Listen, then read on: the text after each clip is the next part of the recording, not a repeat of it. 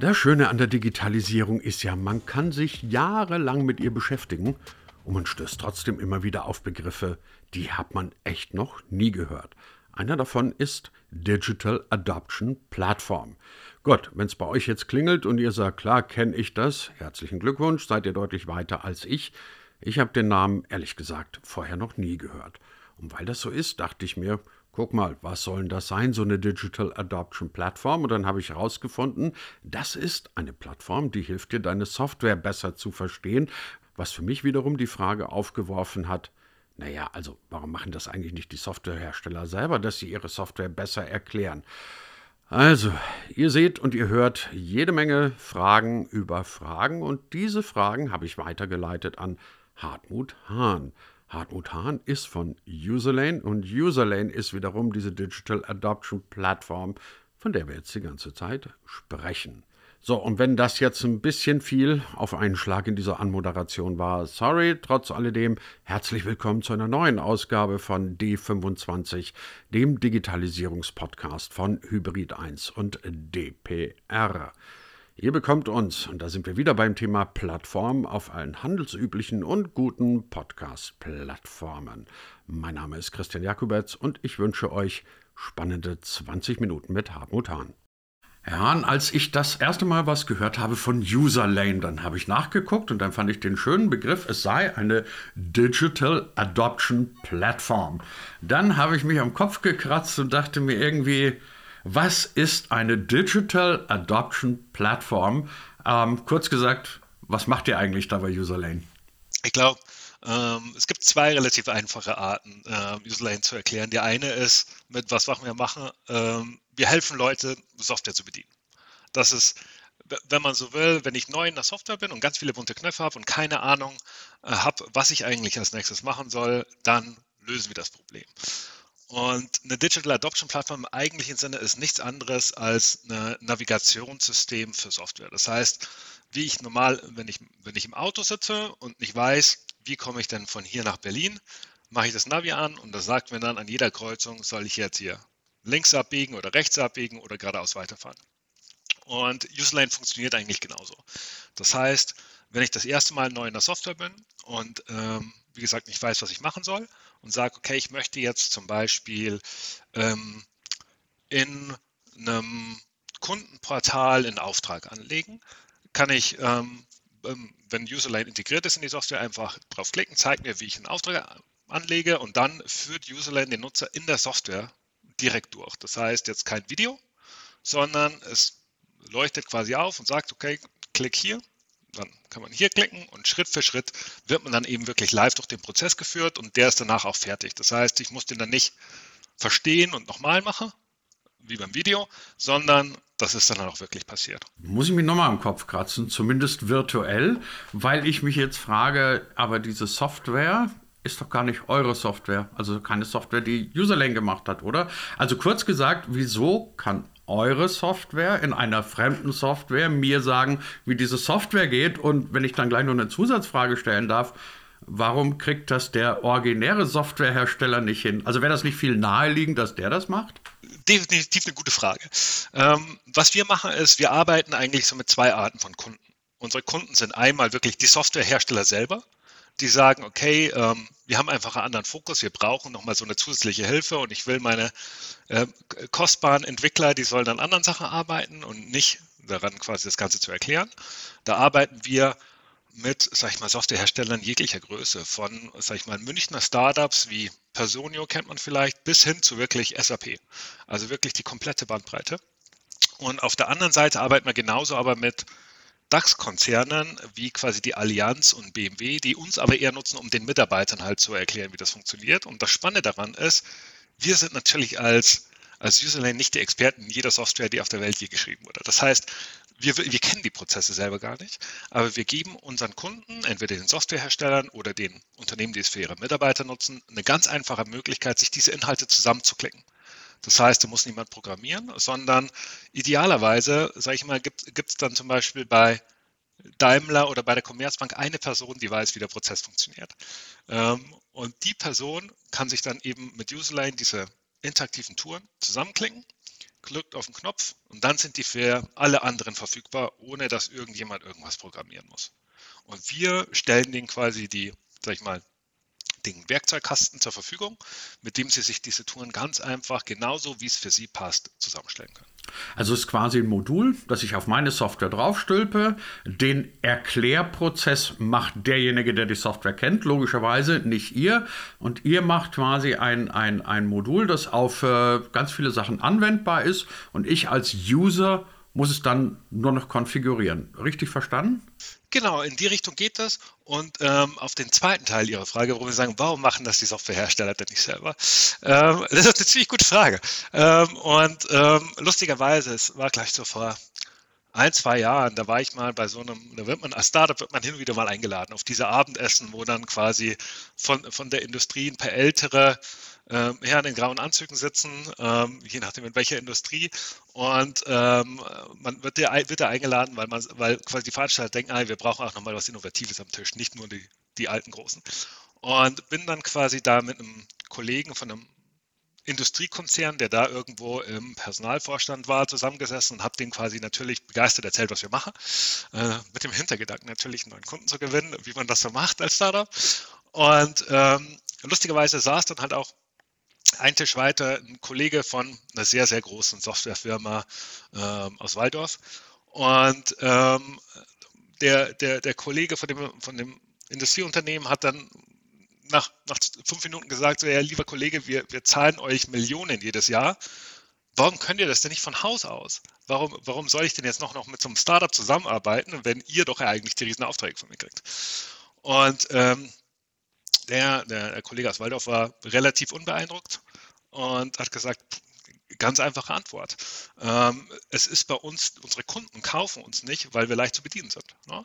Wenn wir hier mal so ein, das Chemiewerk da drüben nehmen, ähm, wenn, wenn unsere Software eine halbe Stunde ausfällt, dann ähm, gibt es 30 Kilometer drum um das Chemiewerk Stau, weil keine neuen Aufträge angenommen werden können.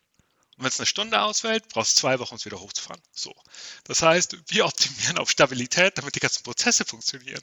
Es ist schön, wenn die auch noch gut zu bedienen sind, aber deswegen zahlen unsere Kunden nicht so viel Geld. Und ähm, dann hat der Kollege gesagt, okay, das ist eigentlich ein ganz guter Punkt. Und genau deswegen sind wir da, weil wir halt sagen, ähm, die Softwareunternehmen sollen sich auf das konzentrieren, worin sie wirklich gut sind, worum uns ihre Kunden auch Geld dafür bezahlen. Und wir helfen ihnen dabei, dass es dann noch ein bisschen netter und verständlicher für die Menschen wird. Aber müsste man nicht genau umgekehrt denken, dass man sagt, ähm, man hält ja Leute vom Verwenden von Software ab, weil sie so manchmal so hakelig und so schwierig und so komplex ist. Also ähm, ich finde es immer wieder erstaunlich, dass relativ oft in Unternehmen, dass man Leute entdeckt, die sich durch digitale Tools durchquälen, deren Potenziale auch gar nicht richtig nutzen, weil sie die Potenziale nicht kennen, weil sie wiederum in die Tiefe der Software nicht vordringen, weil die wiederum so komplex ist, dass sie sagen, das kann ich nicht. Also anders gefragt, könnte man die Potenziale von Software nicht noch viel weiter rausholen, wenn man sie so programmieren würde, dass auch ein ganz normaler Mensch wie ich, nehme ich jetzt einfach für mich meinen Anspruch, dass ich halbwegs normal bin, ähm, dass jemand wie ich die auch versteht. Ähm, absolut richtig. Ähm, es, es, es wäre schön. Ähm, aber ich sage mal so, dass es so, wenn man sagt, es wäre schön, wenn wir keine Polizei bräuchten, weil jeder sich an die Gesetze hält.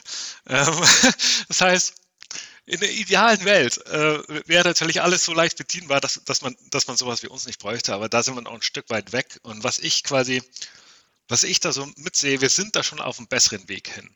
Aber ähm, wenn man sich mal anguckt, so das Riesenthema, wo Reda gerade darüber spricht, so digitale Transformation. Ne?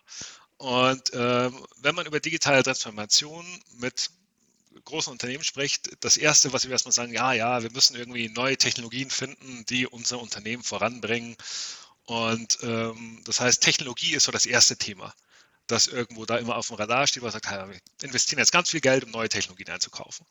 Das zweite Thema ist dann, okay, fällt dann irgendwann auf, ja, es hilft ja nicht nur, die, die Technologien da mal irgendwo Millionenauftrag an, an Microsoft zu, zu, vergeben, sondern wir müssen die ganzen Sachen ja auch implementieren und in unser, unser System reinbringen, dass die alle unsere ganzen Prozesse passen. Ne? Und dann gibt es nochmal viel Geld für, für Beratungen, die das Ganze dann schön anpassen, dass das alles funktioniert. Und dann sagt man, okay, jetzt können wir starten. Und dann sagt man, jetzt lieber Mitarbeiter, da ist es, viel Spaß damit. Und die Mitarbeiter sitzen davor und denken sich, okay, was soll ich jetzt noch machen?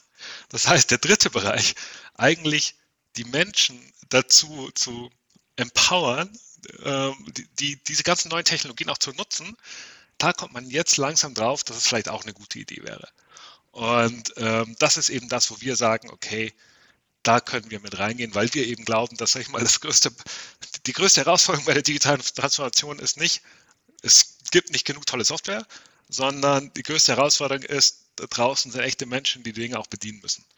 Und ähm, da denke ich, okay, das ist auch ein bisschen wert, dass man sich vielleicht mal ein bisschen damit beschäftigt. Kann das sein? Also spannender Punkt, weil ich denke mir auch ganz oft, wir reden immer davon, dass wir Deutschland mehr digitalisieren müssen in jederlei Hinsicht und ähm, alle müssen irgendwie digital sein und Corona hat das ja jetzt noch mal weiter befeuert, ähm, dass irgendwie also alles jetzt digital ist, vom Einkaufen über keine Ahnung was. Also man macht inzwischen alles irgendwie mit diesem Internet ähm, und auf der anderen Seite bildet man aber die Leute, die damit umgehen können, eigentlich oder man nimmt sie eigentlich nicht richtig mit, ist zumindest mein Eindruck. Also man sagt so, so da ist mal die Software, mach jetzt und man, jeder hat schon mal von irgendeinem ITler auch so eine schöne Antwort gekriegt wie read the fucking manual oder so, wo ich dann da sitze als User und denke, warum tut ihr sowas?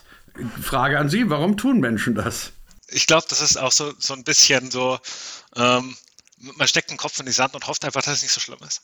Ähm, ich sag mal, dieses, das schöne Manual, von dem wir immer alle sprechen, ich weiß nicht, ähm, ich glaube, es gibt als ein Unternehmen auf dem ganzen Planeten, das es schafft, dass die Leute Anleitungen lesen, und das ist IKEA. Ansonsten wahrscheinlich niemand. Ähm, in, insofern, das ist eher eine Ausrede, wo man sagt, ja, steht doch da. Nicht mehr mein Problem. Ähm, und das, das Lustige ist natürlich, wenn man mit diesen ganzen großen Softwareherstellern spricht, wenn der Einkauf dann verhandelt, die Standardfrage, die sie dann immer kriegen, ja, ähm, wie sieht es denn mit Training aus oder so, ist, das ist doch alles ganz intuitiv. Kann jeder bedienen. Und, äh, ja, äh, und Realität ist leider nicht so. Und das Lustige, also ähm, das, das Beste, was ich jetzt auch gehört habe, war, ähm, dass quasi jemand gesagt hat, oh ja, und die ganzen jungen Leute, die nachkommen, die können ja eh diese ganzen digitalen Sachen bedienen. Das ist ja alles viel, viel einfacher. Ne? Das ist ja alles Digital Natives. Ne?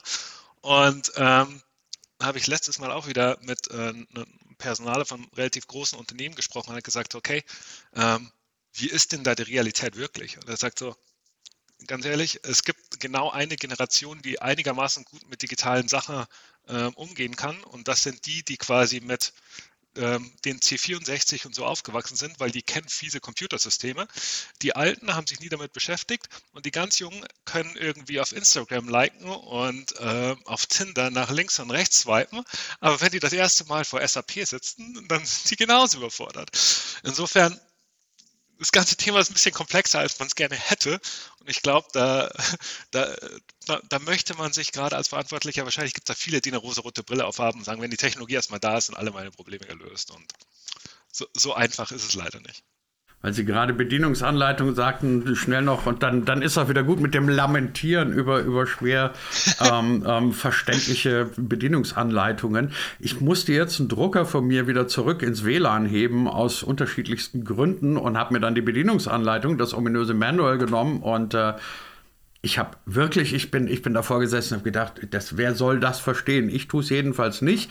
Lange Rede, kurzer Unsinn. Es kam raus am Ende, ähm, das habe ich auch eher durch einen Zufall rausgefunden, dass es genau eine Taste gab, die ich auf dem Drücker, Drucker drücken musste, um den Drucker mit dem Router zu verbinden. Es war eine einzige Taste und ich habe mir dann wirklich gedacht, Warum zur Hölle schreibt da nicht jemand hin? Drücken Sie diese Taste, warten Sie fünf Sekunden und dann ist gut. Aber anyway, das ist ähm, nur schnell so noch erzählt aus dem, aus dem großen Reich der Manuals.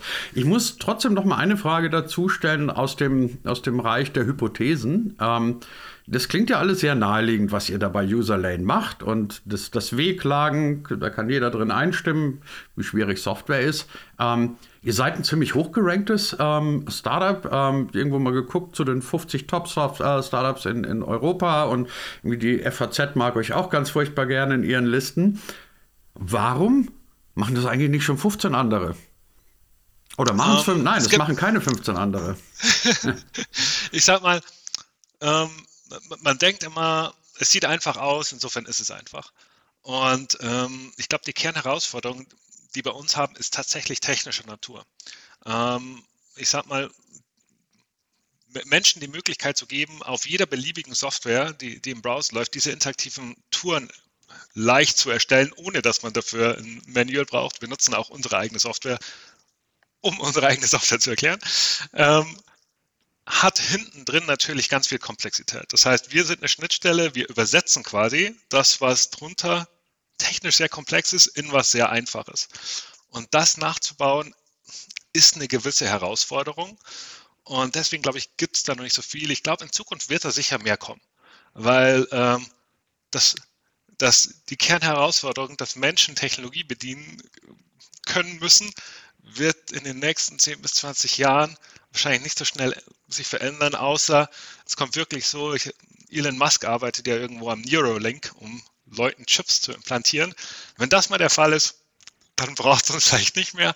Äh, bis das in der Breitmasse verfügbar ist, glaube ich, sieht es für uns noch soweit ganz gut aus. Komplexe Software so zu erklären, dass das Leben leichter, schöner und angenehm wird, klingt ein bisschen nach einer Quadratur des Kreises, aber unser heutiger Gast in unserer neuen Ausgabe hat es hinbekommen. Hartmut Hahn heißt der Mann, das Unternehmen heißt Userlane. Und wenn Sie sich das Leben wirklich mal ein bisschen leichter machen wollen, gucken Sie mal auf Userlane vorbei. Hartmut Hahn, ganz herzlichen Dank fürs Gespräch. Immer gerne. Vielen Dank fürs Dasein.